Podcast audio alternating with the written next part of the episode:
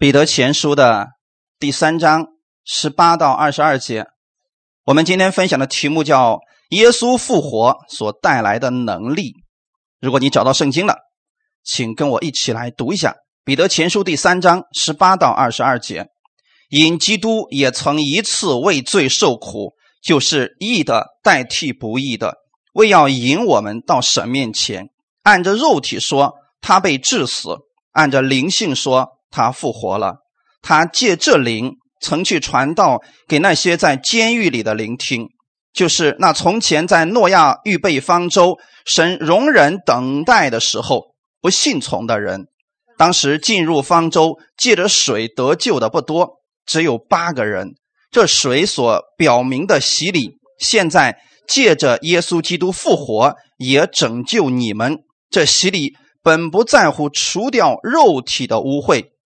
只求在神面前有无愧的良心。耶稣已经进入天堂，在神的右边，众天使和有权柄的，并有能力的，都服从了他。阿门。一起先来做一个祷告。天父，感谢赞美你，谢谢你预备这么特殊的日子，让我们一起纪念耶稣的复活。我们相信耶稣的复活给我们带来了巨大的能力。让我们所有属神的儿女可以借着耶稣的复活，带着他的能力活在这个世界上。今天我们就纪念耶稣在十字架上为我们所成就的这一切。我们再一次纪念耶稣为我们所做的，使我们从你那里再一次获取力量，重新得力。感谢赞美你，奉主耶稣的名祷告，阿门。今天是复活节，既然提到复活，就必须要先死，对吗？如果不死，就不存在复活的事情了。因为我们要先经历死，那我问弟兄姊妹一个问题：你们现在死了吗？真死了吗？如果用律法下了一句话说你死透了吗？没有，其实没有透不透的问题啊，只有死或者没死的区别，对吗？弟兄姊妹，我们过去的那个生命，那个旧的生命已经死了，就像耶稣那样的死去了，好没？如果耶稣没有死，我就不必提到复活了。那。问大家第二个问题：为什么耶稣要死呢？他是无罪的呀，他是义的。按神的公义来讲，我们要提到神的公义啊。按神的公义来讲，无罪的人能不能死？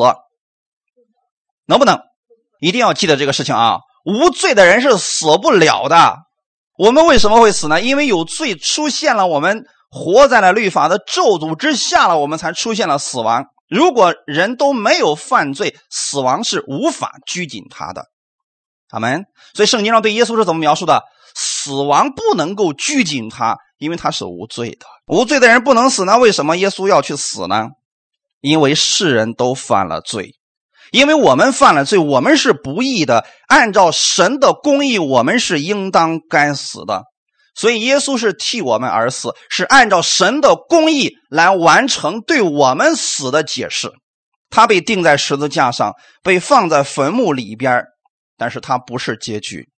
你看今天的世人，如果他被放到坟墓里边，是不是结局？那就是人类的结局了。所以，在这个世界上，你如果身体上有疾病，你可以去挣扎一下。如果有一天医生说我们已经尽力了，那么这个人还需要挣扎吗？不需要挣扎了，这是我们所有的人到目前为止都不能解决的问题，就是死亡的问题。但是耶稣呢，他胜过了死亡，所以在复活的日子，我们更应该庆祝的是复活。他们。可是很多人特别喜欢去庆祝那个受难日、受难那个周，那个好不好呢？是好的。但耶稣不仅仅是为了受死来到这个世界上，他更是要打破死亡，要让我们见证他的复活。因为这个世界上死的人，人死了，这个事情正常不正常？太正常了，这没什么可值得纪念的。耶稣死而复活，才是我们应该去纪念的事情。所以耶稣没有停在坟墓里边，三天之后，他从死里复活了。那你们知道耶稣的三天去哪里了吗？上地狱去了。所以今天我要给大家解开这个问题：那三天耶稣他去哪里了？从这里来讲的话，你得知道，人这个时候就要区分出来灵魂体了吧？哎，好，我们从灵魂来讲的话，耶稣的肉体是不是死了？嗯，没错，他的肉体是三天之后才复活的吧？就证明尸体那三天是在那儿存着的。可是灵会不会死呢？不会，这个灵没有跟尸体待在一块儿，他去了一个地方。今天我们读的经文会给大家分析到这里啊。耶稣复活之后，是那个肉体带着那个灵一块儿复活的，对吗？就证明那个灵没有死，复活的只是这个肉体而已啊。我们见到耶稣死而复活之后，是不是那个样式还是原来那个样子？但是肉体还是那个肉体吗？已经发生改变了。他的复活成为我们所有相信耶稣之人最大的盼望。为什么呢？你看到耶稣复活之后的那个灵体的样子，那就是之后你的样子。比如说，我们现在马上杏快要熟了，或者樱桃快要熟了，你看到一一棵树上呢，樱桃有一个熟了，是那个红色的样子，那证明其他的都跟它差不多吧？就是这样的呀。耶稣是复活之人出熟的果子。他是那个先熟的，那之后是不是我们就跟着他一块熟了？那个样子就是我们之后的样子，这是我们最大的盼望和喜乐。你说我这个世界上的时候，我有痛苦、有疾病、有定罪，甚至说我还会有很多的压力。但是，一旦你变成那个身体之后，这些事情再也不存在了。我们分享第一点：基督在肉身受苦、受死。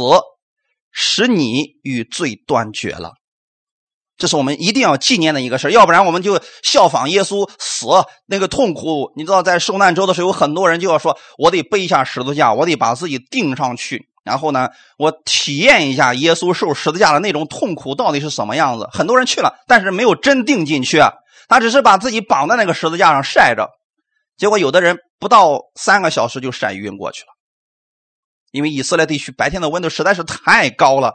我们夏天的时候，我们觉得说啊，这个地方三十度快到四十度的时候，我们在外面站一会儿，感觉如何？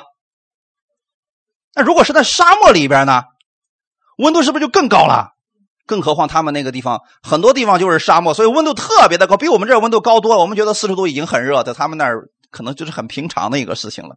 所以很多人在上面熬熬不了多久就晕过去了。那你想，耶稣当时受的痛苦是什么样子？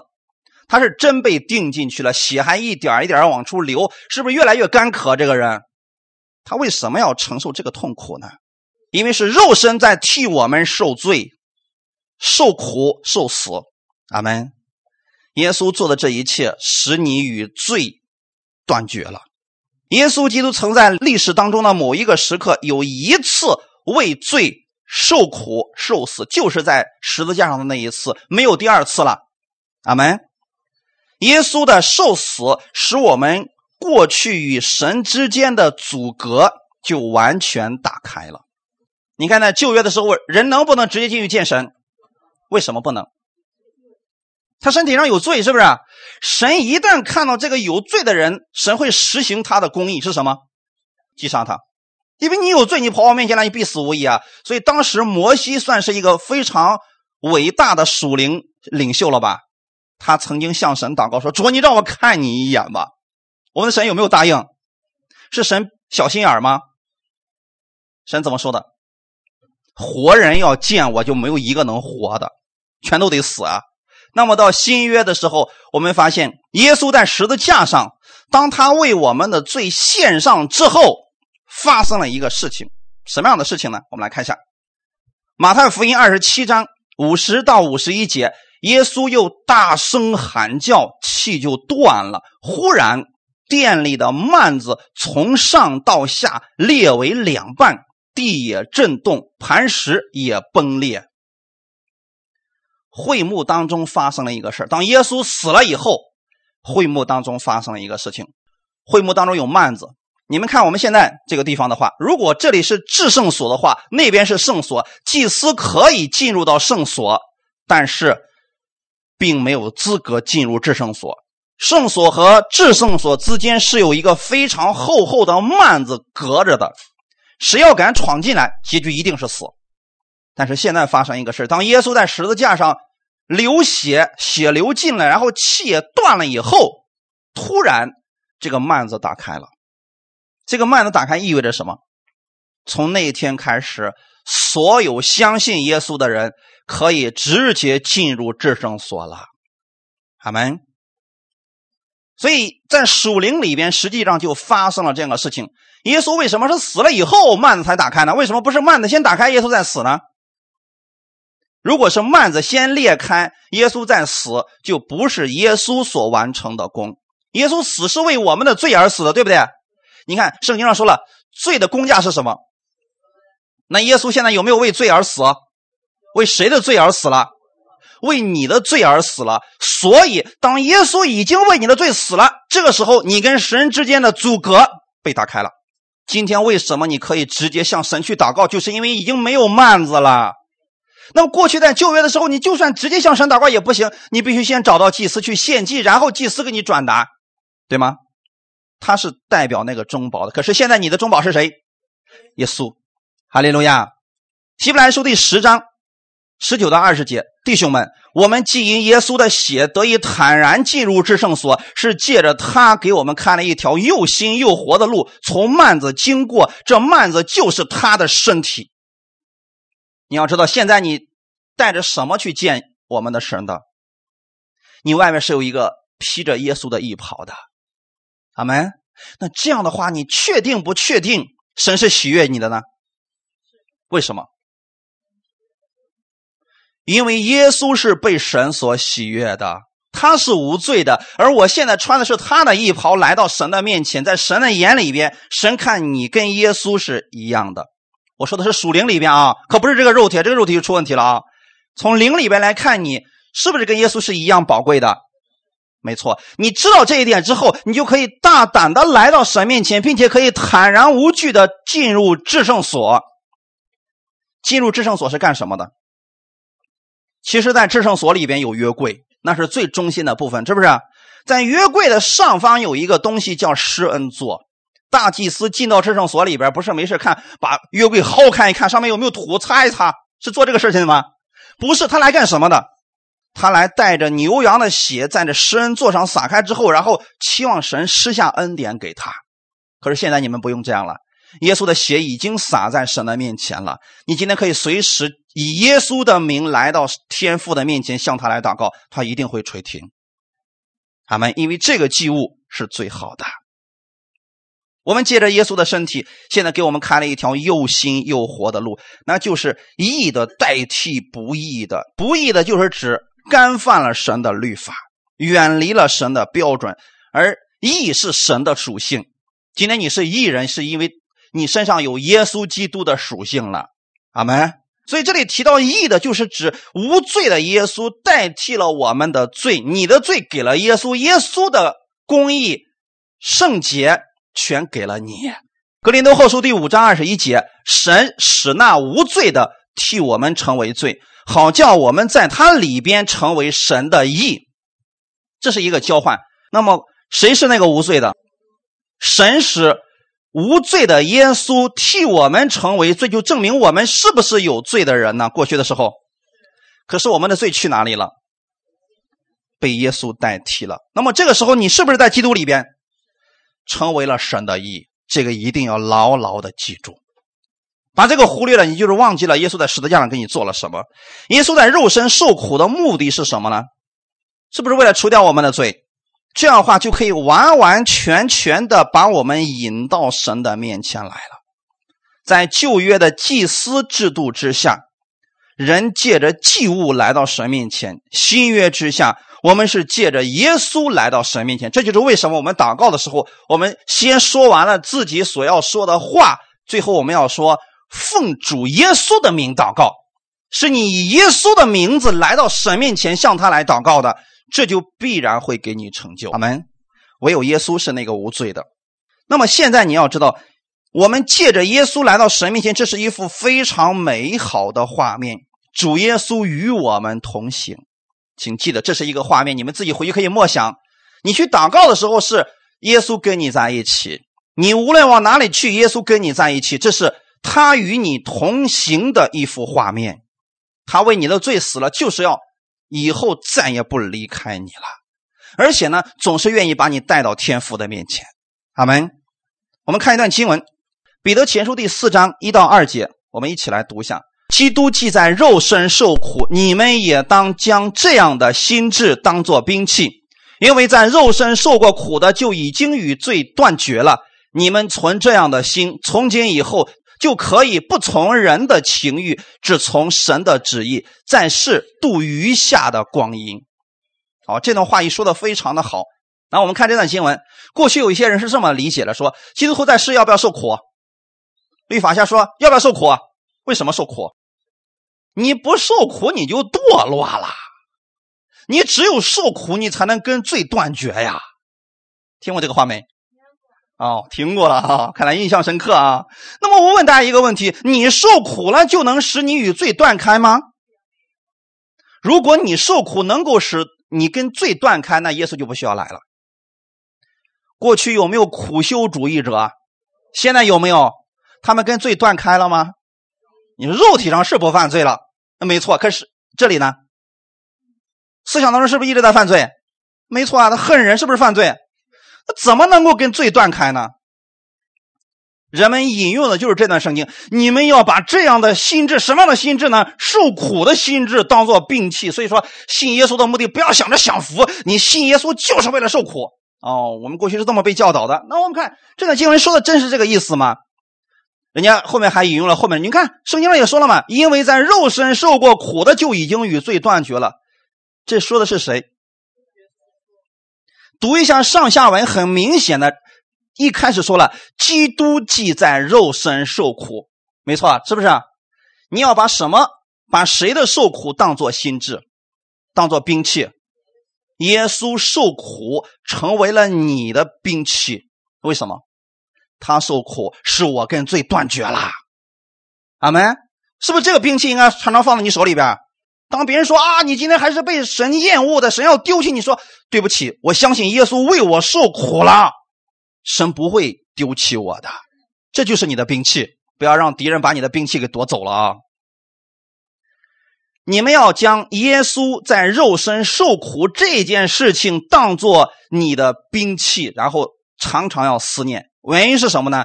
耶稣在肉身受过苦，就已经让你跟罪。断绝了，这样的话是不是这段经文就解释开了？耶稣受苦，我跟罪，我跟罪就断开了，因为他替我的罪已经死了，是不是完全正确了？再往下看，你们要存这样的心，什么样的心呢？你得记着耶稣已经为你的罪受苦了，把这样的心要持守住。你只要持守住这个，从今以后你就不去从人的情欲，只从神的旨意了。你你总是记得耶稣已经为你的罪付上代价，为你的罪已经死了，你就不会去犯罪了。因为我们现在还没有这个机会，如果有以后有机会，我跟你们做一个游戏，终生让你们难忘。你会记得这段经文到底是什么意思？可能以后我们培训的时候会给大家做这个游戏啊，绝对让你们印象深刻的。你只要明白了耶稣为你的罪在受苦，已经受苦了，你就不愿意再犯罪了。而恰恰是当人不知道耶稣为他做了什么，觉得耶稣就是一个律法师，天天要求他要聚会、要奉献、要怎么样、要怎么样。他说了：“嗨，我还得靠自己胜过我的罪啊！”他不知道耶稣已经做成了，这才是真正的问题啊！所以这句话语就是：基督因着我们的堕落，他受死了，但是他里边的圣灵有没有死？没有，他复活的是这个肉体。阿门。他复活。证明了他已经为我们的罪付上了代价，我们要把这个当做兵器。今天圣灵就住在你的里边，他是可以帮你胜过罪恶的。阿门。我们相信耶稣这个事情已经完成了，他曾经受过苦，他受苦了，使我跟神和好了，跟是让我跟天父和好了，而且把我引到了天父的面前。我跟罪已经一刀两断了。所以，我们现在不再称为是罪人，我们是被神称义的人。当我们明白这些之后，你就要记得，耶稣已经为你的罪受苦了。你不必像过去那样活着，你现在可以听从神的旨意，可以领受神的力量，过你后半生。前半生靠自己，后半生我们开始依靠耶稣的恩典而生活。好门。按肉体说，今天本文当中我们提到了说，按肉体说啊，他被致死；按灵性说，他被复活了。那么，到底什么是按照肉体说呢？这个肉体指的是人肉体的软弱。人这个肉体是跟神相敌对的，但是耶稣替我们受死，让这个旧的生命已经死掉了，一定切记啊死得很透，再也活不了了。你那个老我活不来了啊，各位。按灵说，两个方面吧。按灵说，它指的是圣灵住在了我们的里边，彰显了一个新生命的样式。而此处的灵指的是耶稣复活之后所存在的样式，这个称之为灵体。我这样给你们简单回顾一下：耶稣在世上以肉身存在去传道的时候，他里边有没有圣灵？但是他这个肉体呢？看起来跟我们一样吧？哎，那个时候你掐他，他会不会疼？他饿了是不是要吃东西？为什么他这个肉体看起来跟我们一模一样？所以人他认不出哦，你不就是拿撒勒个人耶稣吗？拿撒勒能出什么好东西？我们从肉体来看就是这个样子。可是他里边的圣灵跟我们是有区别的。那个时候我们里边没有圣灵，但是耶稣死了以后，他在复活的时候，再次门徒见到他的时候，那个肉体。还是原来那个肉体吗？已经变了，变成什么样子了？有原来肉体的形象，但是本质上的材料已经不一样了，对吗？啊，过去我们这个肉体是主要成分是什么？其实跟土元素是一样，土里面有什么，我们身体里面就有什么，对不对？可是耶稣死而复活之后呢？它里边那个是什么？完全的灵，我们称那个为灵体。阿门。灵体好还是肉体好？肉体是会软弱的，所以耶稣带着肉体有没有软弱的时候？有。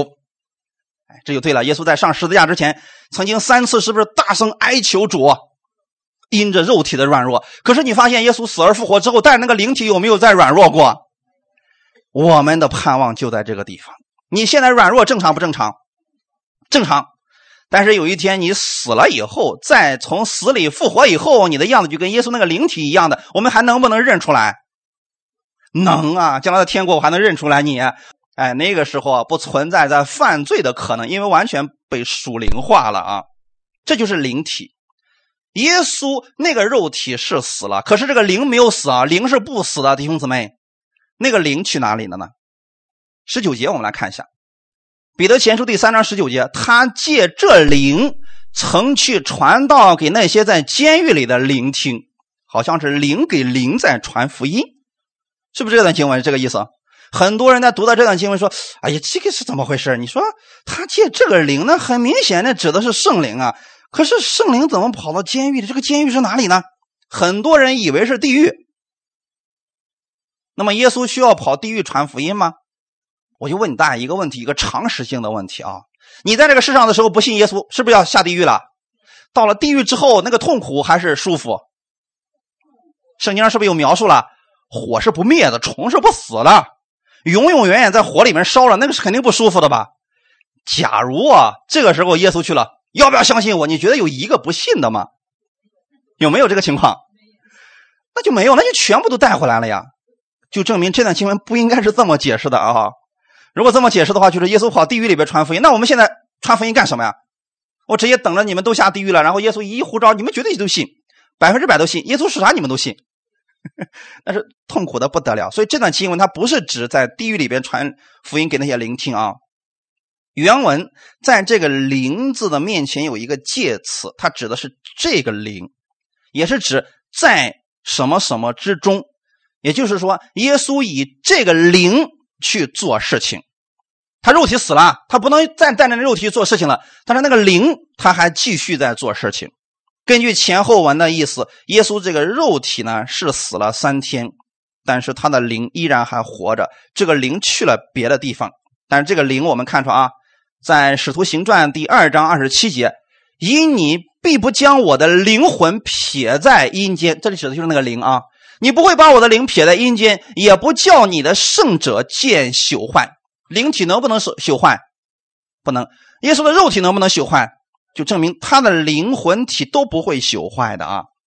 复活的基督的这个灵去了一个地方，那个地方被称之为监狱。原文当中指的是避难所，针对那里的灵做了一个动作，我们中文称之为传道。在原文指的是宣告，其实这里边根据上下文还有旧约的一些经文，我们可以指的确实这个灵是去了阴间，但阴间跟地狱是不一样的啊。在旧约的时候，当耶稣还没有来的时候，那些人信的只不过是个预表而已，他们的罪有没有被解决？所以他们不能直接进天国的。那些不信的人或者信的人，他们都去了一个地方，那个地方叫阴间。那么耶稣去了那个阴间之后，做了什么事情呢？证明一件事儿，他已经替你们的罪付上了代价，是做宣告去的。你们过去所信的那个弥赛亚，现在我已经把它完成了。这就出现两种结果：第一个，信的人被耶稣带走，你会发现耶稣复活之后地大震动。结果呢，过去那死着的那些那些圣徒的身体怎么样？跑出来了。过去睡的那些圣徒有起来的，指的就是这方面啊。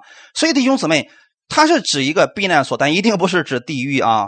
耶稣去那里宣告这些不信的人，他们已经失败了。为什么我们这么讲呢？因为后面已经说的非清很清楚了。彼得前书第三章二十节，他这个灵去干什么了呢？就是从前在挪亚预备方舟、神容忍等待的时候，不信从的人。当时进入方舟借着水得救的不多，只有八个人。耶稣他那个灵是不是对这些人去宣告去了？什么样的人？我们中文翻译是不信从的人，但是原文圣经当中没有人这个字，它指的就是不信从的。因为这个时候还能不能称为人了？他们已经死了，是不是以灵的方式存在？所以耶稣去世对这些不信从的。去给他们做了一个宣告。那么不信的人里边存的是什么灵呢？我们现在信耶稣，我们知道我们里边是什么灵。那不信的人里边呢？看一段经文，《以弗所书》第二章第二节：那时你们在其中行事为人，随从今世的风俗，顺服空中掌权者的首领，就是那，就是现今在悖逆之子心中运行的邪灵。现在知道。你那个可恶的丈夫，那个不听话的那个朋友们，他们为什么能做出那样的事来？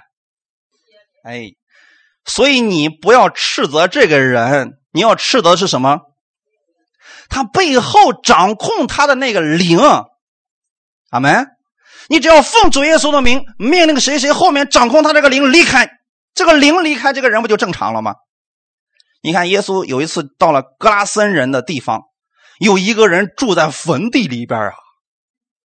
你说正常人会住那个地方吗？不住。可是他住的那个地方，别人可能把他拉回来了，用链子锁着，别去坟地住。那地方呢是人住的地方，他把铁链都能挣断，然后又跑那个地方去。去那最后还经常做一些奇怪的动作，拿石头打自己。请问这个人不正常的行为是他乐意做的事吗？他能不能控制他自己？不能。耶稣去之后做了什么事情？耶稣一去，那些鬼，你发现是不是里面的邪灵？那些鬼就说：“啊，这个神的儿子，我跟你有什么关系？我的时候还没有到呢。”他知道耶稣来干什么的。耶稣说：“出去。”有没有跟他商量？没有。所以你们去看到一些人，他有一些奇怪的行为的时候，你应该知道他是被一些邪灵所捆绑了。阿门。你不要去商量说邪灵，你离开他一会儿行不行啊？你我们俩是夫妻，你让我们俩正常点别跟他商量，因为。耶稣就根本不是跟他们商量，是宣告，宣告耶稣的得胜，宣告他们的失败。阿门。你怎么拿到证据的？耶稣在十字架上所做的这一切，他为我的罪死了，他也为他的罪死了。阿门。所以我奉主耶稣的名命令你离开他。哈利路亚。魔鬼不会听你的，但是魔鬼一定会听耶稣的。他怕的是耶稣这个名字。今天在。悖逆之子心中运行的邪灵仍然在影响着不信的人，但是基督的灵已经宣告了他们的失败，所以这些人能够脱离这些邪灵的控制，只要信耶稣就可以了。这个事情耶稣已经完成了，对所有的人都是有效的。阿门。神容忍等候的时候，看这段经文啊。刚才我们说在挪亚方舟，你看啊。从前在挪亚预备方舟，神容忍等候的时候，为什么在这里呢？他要把挪亚方舟这个事情来说出来呢？这是犹太人的一个传统。如果我们不理解这个背景的话，这段经文确实解不开呀。犹太人就认为说，从天使犯罪到挪亚洪水的那段时间，就是神的容忍期。那我们看圣经，其实也可以看出来，从那天之后，神给挪亚立了一个约定，那叫彩虹之约。怎么说的？我不会再用洪水灭了这个世界，就不会再实行这么多的、这么庞大的这种杀戮，也叫审判，对不对？直到什么时候？也就是这个世界末了的时候。那就是说，从挪亚从方舟里面出来，跟神建立彩虹之约，一直到世界的末了，这是一段，对不对？那么之前是不是一段？之前那天那群人是不是都被审判过了？很好。这就是犹太的传统啊！他们认为说，从天使堕落那是指灵界的事吧，然后一直到挪亚方舟的那一段时间，那都是神容忍的时刻呀。呃，我们读创世纪第五章、第六章，也确实神是不是挺容忍他们的，让挪亚去做这？你看遍地看去，圣经说了，地上是满了强暴，满了邪恶呀，是那么一种存在呀。所以神是不是实行他的审判了？太好了。而且我们知道，那个时候其实就是一些邪灵在掌管着人的心，而神容忍、容忍，直到挪亚造好了方舟，然后那一刻，挪亚一家八口进入方舟。那个时候呢，其他人被全部审判了。耶稣也给我们这个末后的世代也做了一个例子，说挪亚的日子怎样，人子降临也要怎样。你会发现，耶稣是不是也引用了这个？背景了，那就证明挪亚那次的审判以及末了的那个审判，这两个是非常相似的。那么中间还有没有大型的这种全球性的审判？没有。所以这两者，我们再看今天这段经文，哎，它就容易解开了。彼得是想告诉我们，我们现在所处的这个时代和挪亚的那个时代非常的相似，我们都是在为未来建造和预备当中。只是那时候，神告诉挪亚说，还有一百二十年，这个日子就结束了。而我们现在只是不知道那个日子而已。但是我们是不是都在预备？预备什么？挪亚一家人那时候是预备建方舟，因为那是得救的唯一方法，是不是弟兄姊妹？神已经说了，你要造这样，要造这样，要这样，你进去你就得救了，是不是得救的方法？那么现在的得救方法是什么？信耶稣。你说不，我就信一个耶稣之外的东西，你可以啊。你说我那时候我就我觉得造个船多费劲儿，你不就让它飘起来吗？我弄个木筏也行啊。你你就是太聪明了，所以你觉得神那方法太复杂了。其实神不单要救你，还要救很多他所珍惜的那些动物，对不对？哎，是这个意思啊。所以今天神为什么拖延这个时间？不仅仅希望你得救，也希望你的家人、你的亲戚朋友，还有你身边这些人都能够听到福音，然后得救。阿门，所以神才容忍了。哈利路亚！你说那一百二十年，神要想灭那个世界，用得着这么长时间吗？直接把就像那个以诺一样，我把这八口嗖提到空中，然后把他们全灭了，行不行啊？这种方式不是更简单吗？可是神没有用这种方式，神容忍、等候，实际上是给他们机会和时间悔改。挪亚时代进入方舟的只有八个灵魂，所以这里面现在说的都是灵啊。现在彼得在说之前的事的时候，因为那些人已经死了，但是这个灵的事情一直存在的。阿门。现在所说进入方舟的只有八个灵魂，而且他们是借着水得救的。为什么会这样呢？刚才我们读的经文里边啊，彼得前书第三章二十节，他是怎么说的呢？当时进入方舟借着水得救的不多，只有八个人。为什么说借着水呢？有人说了，那他们不是在船里边吗？借着水，那为什么是借着水得救？可是很多人是借着水死的。嗯，什么意思？有人说了，那是挪亚一家人啊，因为有个船嘛，所以他们在水里边，他们就得救了。这是一方面，另外一层的意思就是说，这是这是我们圣经当中现在看不到，但是呢。摩西写这些事儿的时候，我们哪知道啊？这事早发生过了，所以摩西把它记录下来，是不是？然后后来的拉比也把它抄下来，那可能口传的时候会有一些跟我们不太一样的啊。他说的意思是，一些资料里边说，挪亚一家他得救的经过是在洪水过膝盖以后才进入方舟的，他并不是挪亚一家人先进去，然后说：“哎，动物们赶紧都进来吧。”不，他是他是动物先上，然后他们一家人上，最后神关上门，顺序是这个样子的啊。然后按照一些资料来记载说，挪亚一家人进入方舟的时候呢，那个水已经过了膝盖了，所以圣经上说了，他们是借着水得救的，就是从水中经过的。而这个事情也确实很奇妙，圣经当中似乎这些得救的人都经过了水。我先给你们讲一下，以色列百姓出埃及是不是一种预表？预埃及预表这个世界，他们出埃及的时候有没有经过水？有经过水了啊，这是第一代百姓吧？那第二代百姓呢？有没有经过水？也经过了什么？约旦河。我们今天很多人，我们信了主之后，我们要受洗，有没有经过水？也是经过水的。所以这是这一段经文当中它所蕴含的另外一个意思，就是他从水中被拯救出来的。阿门，也是借着水得救的。阿门。彼得用挪亚洪水的故事来表达了基督徒的洗礼，意思是我们都是在水中被拯救的。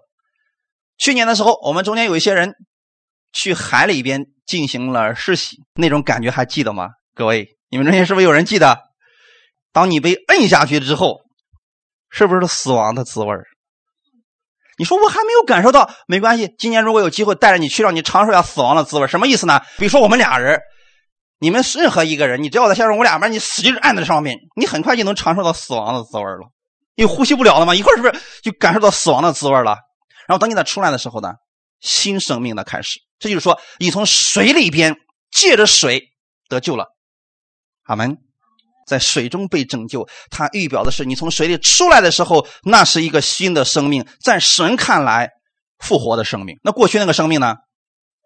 因为不呼吸已经死了，这就让你体验一下耶稣的死以及耶稣的复活。哈利路亚。第二点，我来分享，借着基督的复活，我们领受他的能力而活。耶稣的复活不仅仅说除去了我们的罪，然后后面的生活我们还要靠自己，不是这样的。耶稣复活之后，你要带着他的能力去生活的。看一下《彼得前书》第三章二十一节，这水所表明的洗礼，现在借着耶稣基督复活，也拯救你们。这洗礼本不在乎除掉肉体的污秽，这求。在神面前有无愧的良心。问大家一个问题：水洗能不能除掉你的犯罪的问题啊？但是能除掉什么？嗯，除掉身上的污秽啊！各位，洗澡可以除去身上的污秽，但洗礼绝对不能除掉你身上的污秽。比如说，我过去呢脾气特别暴，咔一洗礼一出来之后，脾气突然不暴了，有没有这样的人？做不到。刚才那经文说的很清楚啊，这洗礼本不在乎除掉肉体的污秽，这求在神面前有什么无愧的良心？为什么会有无愧的良心？因为你跟基督同死，同死代表着什么？过去那个有罪的身体，那个有罪的生命，跟耶稣一块死了。等你再从水里出来了以后，现在活着的是谁？耶稣在活着。耶稣在你里边活着，你现在代表的是基督，阿门。这样的话，是不是里边那个罪的生命就被除掉了？你就不再觉得自己有罪了。各位，如果你还觉得自己有罪，就证明你不了解耶稣做了什么。那我们今天为什么要聚会呢？看一段经文，《希伯来书》第十章一到二节：律法既是将来美事的影儿。不是本物的真相，总不能借着每年长献一样的祭物，叫那近前来的人得以完全。若不然，献祭的事岂不早已止住了吗？因为礼拜的人良心既被洁净，就不再觉得有罪了。这是我们今天聚会的一个很重要的目的。我们六天的时候，我们都在这个世界上，我们可能被别人定罪。被别人欺负，我们也受委屈；有时候我们也自我定罪，有时候我们去定罪别人。听到了很多负面的东西，这些东西怎么除掉它？当别人说啊，你看看你是个什么东西，你今天做什么都失败，你说也对啊，是不是受伤了？其实是一种谎言，可是你怎么把它去掉呢？接着礼拜，因为礼拜的人良心就被洁净了。换句话来讲，你们就算在这个世界上六天受了很多的委屈、很多的定罪，当你来到这儿的时候，借着讲台上的信息，要把你里边所有定罪的东西被神冲刷掉。你至少现在记得一件事你是被神所喜悦的。耶稣的血已经洁净了你的罪，神今天乐意与你同在，此刻就与你同在。阿门。当你知道这个事实之后，你突然发现重担消失了，这就是你的良心不再进行自我定罪了，你也不再接受别人的定罪了。阿门。这是每一个礼拜的人应该达到的效果。那么信息如果不同，如果听的是旧约的东西，那就麻烦了啊！因为在希伯来书里边也告诉我们说，祭物是叫人每一年都想起罪来啊。如果你今天听到，本来呢你还觉得说我是神所喜悦的，我是神的爱子，高高兴兴去教会，到那一坐，牧师说：“哈，你配吗？耶稣都死了，你竟然还唱那么喜乐的歌，你对得起耶稣吗？”我们一听，好像也对啊。前段时间的时候，有人给我发了一段文章，我们在一块讨论的时候，我们觉得很有意思啊。现在我们有分辨力的，给大家当个笑话讲讲啊。就说什么，当你犯罪的时候，魔鬼就笑了，耶稣就哭了；当你软弱的时候，魔鬼就笑了，耶稣就哭了。我心想，怎么回事？我们好像能决定两个神。我们一犯罪，谁高兴？魔鬼高兴，耶稣哭。我们有这么大的能力吗？哎，别人还还编了一大串这样的话，就是题目就叫做“魔鬼笑了”。那么，请问他的焦点在哪里？就在鬼身上。你在你说你老是讲鬼的信息，你能心里不害怕吗？你说你老是讲这些定罪的信息，你心里边能没有定罪吗？但是你来到耶稣面前，我让你们听见的是耶稣在十字架上给你们做了什么，你的心里面就得到释放了。昨天的时候，有人给我发了个见证，说说过去的时候，我们一家人哈老是得病啊。他得病，他的孩子也也得病，老是打吊瓶啊。他说，自从听了道之后，他明白了耶稣在十字架上给他做了什么的时候，他开始宣告：耶稣的健康就是我的健康。他的家人到今天为止好几年了没有得病，是不是一种见证？而这种见证来自哪里？他听到了关于耶稣的信息，他的良心被洁净了，他不再去相信那些魔鬼的谎言了。阿门。我们不再觉得有罪了。但是我要给大家澄清一下啊，不再觉得有罪，不代表我们不会犯罪。当我们犯罪了，我们要知道另外一个事实：神不再定你的罪了。这样讲起来，总有人做一个假设，说你这么讲的话，那我就可以随意去犯罪，就证明这个人的心在哪里，在犯罪上。我告诉你，如果你心想犯罪，就算没有耶稣，你照样还犯罪；就算有律法，你也犯罪。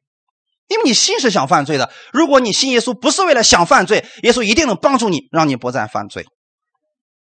因为这里要强调的就是耶稣已经战胜了罪恶，并且已经为你的罪死了，从死里复活，这就是他复活的大能。哈利路亚！所以每次我们都需要悔改，转向耶稣，仰望耶稣为我们所做的这一切，你就轻松可以胜过罪恶了。现在耶稣在哪里？在父神的右边，在天堂里边，耶稣已经进入了天堂，是指他已经复活并且得胜了。要强调的是耶稣的得胜，所以我期待各位弟兄姊妹们在你们的口里面要常常诉说耶稣的得胜。阿门。今天的时候，有一个姊妹问了我一个问题，她说：“日鸟，你说为什么神不爱我？为什么神不祝福我，偏偏祝福我的仇敌？请问这话正确吗？”是他的信出了问题。他说：“我都祷告快一年了，你看啊，我这个生意是越来越差。然后我那个仇敌，他天天骂我，他的生意比我越来越好。请问为什么神不再管我了？我恨他，我恨不得天天跟他骂。我说：那你有没有骂呢？没有，我是信耶稣的，痛苦不？太痛苦了呀。然后他说：人家说你告诉我我该怎么办？我说：你真愿意听我的给你的建议吗？他说：我听。我说：这样，他们骂你。”你为他们祝福，他说不行，他想不想得到神的祝福？可是他不愿意先宣告神的祝福，这就是我们的方法，简单不简单？能不能理解？有人说了，我的仇敌把我一切都夺走了，你让我祝福他，那不他不更把我的一切都夺走？他相信的还是他，他忘记了你去祝福的时候，是你首先蒙受了祝福。阿门。我已经告诉他了，没有人可以夺去你的祝福，就怕的是你心里充满了恨，你失去这个祝福了。天天被苦读、抱怨这些充满的人，你看这样人能拥有健康吗？不是神不给他健康，是他自己把这个丢掉了。神是希望我们是健康的，阿门。所以他希望你保持一颗喜乐的心，常常为别人祝福，阿门。感谢赞美主，这就是方法呀。他已经胜过了一切，胜过了死亡，胜过了天使，这是我们最大的盼望。所以你要站在耶稣的得胜上去看所有的人，神要给你祝福，没有人能够夺去的。看一段经文，启示录第一章十七到十八节。我一看见，就扑倒在他脚前，像死了一样。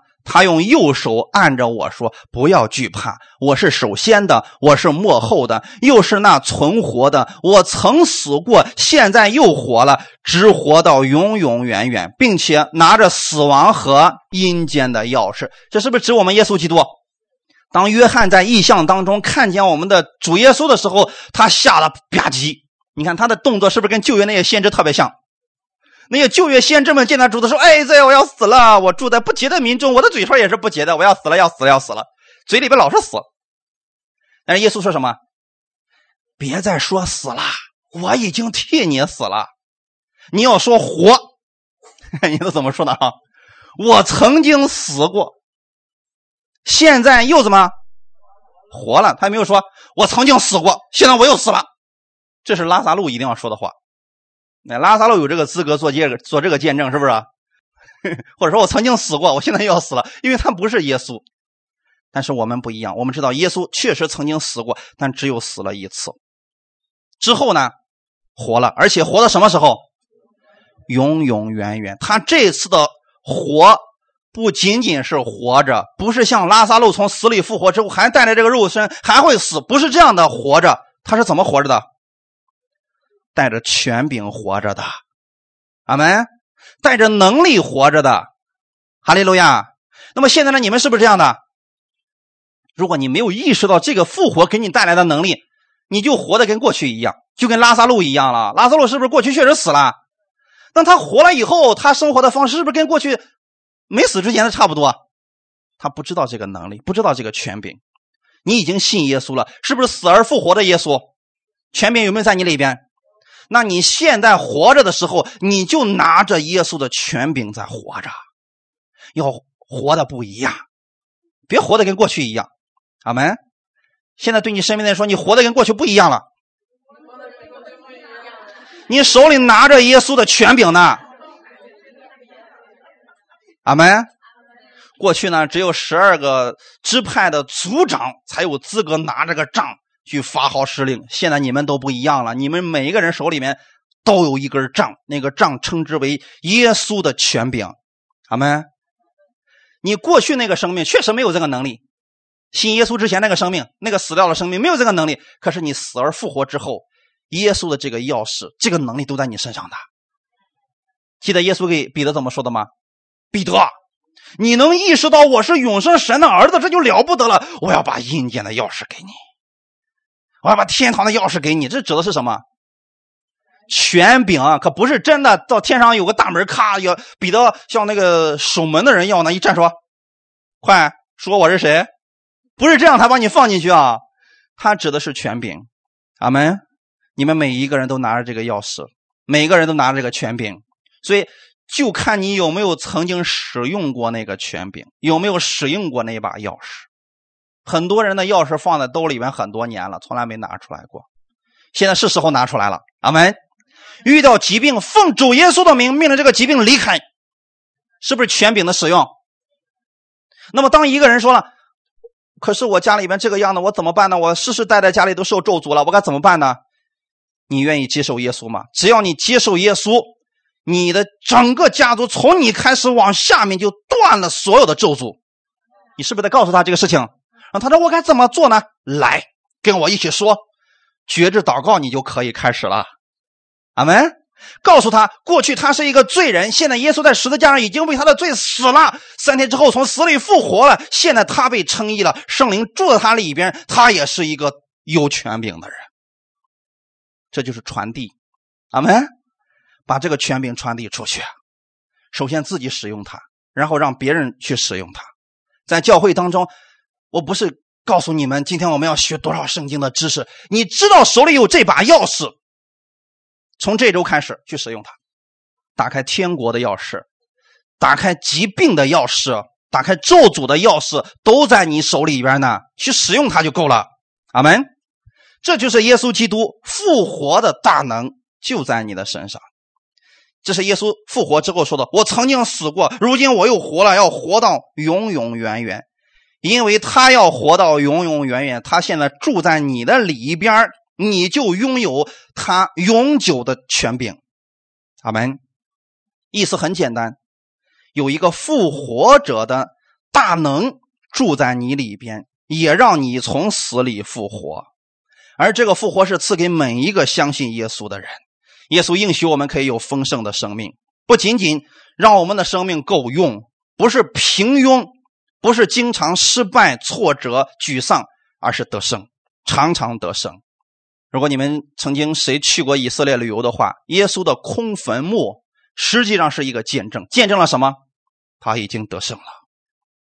圣经里边特别提到说，任何一个相信耶稣基督从死里复活，相信神儿子已经为我们的罪死在十字架上流血，洁净了我们的罪，相信这个救恩，他也拥有了耶稣这复活的能力。这个能力会流淌在每一个相信耶稣的人身上。阿门。看一段经文，《以弗所书》第一章十七到十九节：求我们主耶稣基督的神，荣耀的父，将那赐人智慧和启示的灵赏给你们，使你们真知道他，并且照明你们心中的眼睛，使你们知道他的恩招有何等指望，他在圣徒中得的基业有何等丰盛的荣耀，并知道他向我们这信的人所显的能力是何等浩大。你得知道复活的耶稣的能力有多大。阿门。今天我们很多人知道的就是耶稣在世上行走的时候能力有多大，这个能力大不大？确实大。我们说，你看人家耶稣在世上的时候，人家平静风浪，洁净大麻风病人，医治了那么多的病人，在会堂里面讲到，你现在说的确实是一个很强大的耶稣，但你别忘记了，还有一个更强大的耶稣，哪里？死而复活的耶稣。因为那个耶稣确实很强的，但他有软弱。死而复活的耶稣呢？他把权柄全部拿过来了，他胜过了死亡，胜过了一切的权势，天上的、地上的、地底下的，全都胜过了。所以死而复活之后的那个耶稣，他的能力比之前的那个怎么样？更强大。你看之前的那个耶稣能不能穿墙？不能。他是不是饿了也得吃东西啊，渴了也得喝水？可是死而复活之后那个耶稣呢？哇，那个能力大到什么程度？你们要去默想这个啊，弟兄姊妹们。死而复活之后的耶稣带的是灵体，现在住在你的里边。阿门。之前的那个耶稣跟以色列人在一起，可是呢，死而复活的那个耶稣的灵今天跟你在一起。你不必羡慕以色列人，你现在就知道他就住在我的里边。我要默想的就是死而复活的那个耶稣，他跟我是有关系的，而且他的能力大到什么程度？我去哪里，他也跟我去哪里。没有人能够再次鞭打耶稣了。他已经从死里复活了，这个能力就住在我的里边，哈利路亚！而且这个灵呢，洞察一切，知道我的一切，阿门。那我你说你还担心啥？你知道之后是不是你首先心里面得安息了？然后呢，无论你遇到什么事你知道他知道，这就够了呀。就算全世界人都误解，你说主要你知道，这就够了。为你的仇敌祝福。他知道怎么为你伸冤，你为他祝福是让主为你伸冤，阿门。所以你要学会使用这个能力，哈利路亚。最后我们来看最后一段经文，然后我们就结束。一起来读一下《加拉太书》第二章十九到二十节。我因律法就像律法死了，叫我可以向神活着。我已经与基督同定十字架，现在活着的不再是我，乃是基督在我里面活着，并且我如今在肉身活着，是因信神的儿子而活。他是爱我，为我舍己。阿门。现在你是为谁而活？为耶稣而活，是吗？这是我们过去一直说的为耶稣而活，而我现在要告诉你的是，活出耶稣。律法就是啊，我要为主而活，我要努力为主而活。现在就把你里边的耶稣活出来就可以了。阿门。只是活出来多少而已，每个人都在活出耶稣，只是有的多，有的少而已。阿门。你只要做的就是把我里边那个耶稣活出来。怎么做呢？很简单。上次我们分享到了百分之百的耶稣，百分之零的你。没有你的时候，耶稣就全部活出来了。你有没有发现，你给别人祷告的时候也是这个样子的？你在那又蹦又跳又喊又叫啊啊啊，没果效。但是你说奉主耶稣的名，你得医治了，哎，结果果效出来了。你发现没有你的时候，耶稣的能力透过你完全彰显出来了。这就是说，你向罪要看自己是死的，你现在看自己是什么呢？你那个老的生命已经与耶稣同定十字架，已经死掉了，现在活着的是耶稣。阿门。所以你的名字叫基督徒，哈利路亚。你是基督徒吗？你是基督的门徒吗？那么基督的样子是不是就是你的样子了？呃，门徒跟师傅是差不多的吧？哎，你会发现，有时候父父亲跟儿子走路都一模一样，啊，说话的样子也一模一样，一个调。为什么呢？学的嘛。你里面是不是住着耶稣？把那个耶稣活出来就可以了。你得相信，今天他是在你里边活着，然后就简单把这句话常常记在你心里边。你现在里边活着耶稣，我要做的就是把我里边的耶稣活出来，然后彰显出来的就是好行为，就是能够。让别人得益处，让你自己也得益处的，阿门。好，我们一起来祷告。天父，我们感谢赞美你，谢谢你今天借着这耶稣的复活，让我明白耶稣复活给我所带来的能力。他一次为我的罪受苦，代替了我的罪。按照肉体说他被治死了，按照灵说他已经复活了。我今天相信这复活的灵就住在我的里边。我今天也是借着这个灵在生活。我愿意在生活当中把我里边耶稣活出来，我愿意使用复活的耶稣所赐给我的权柄，不但能拯救我自己，也能拯救听我的人。我相信耶稣已经得到了所有的权柄，他把这权柄赐给我了。今天我可以成为这祝福的管道，成为恩典的管道。哈利路亚！一切荣耀都归给你，奉主耶稣的名祷告，阿门。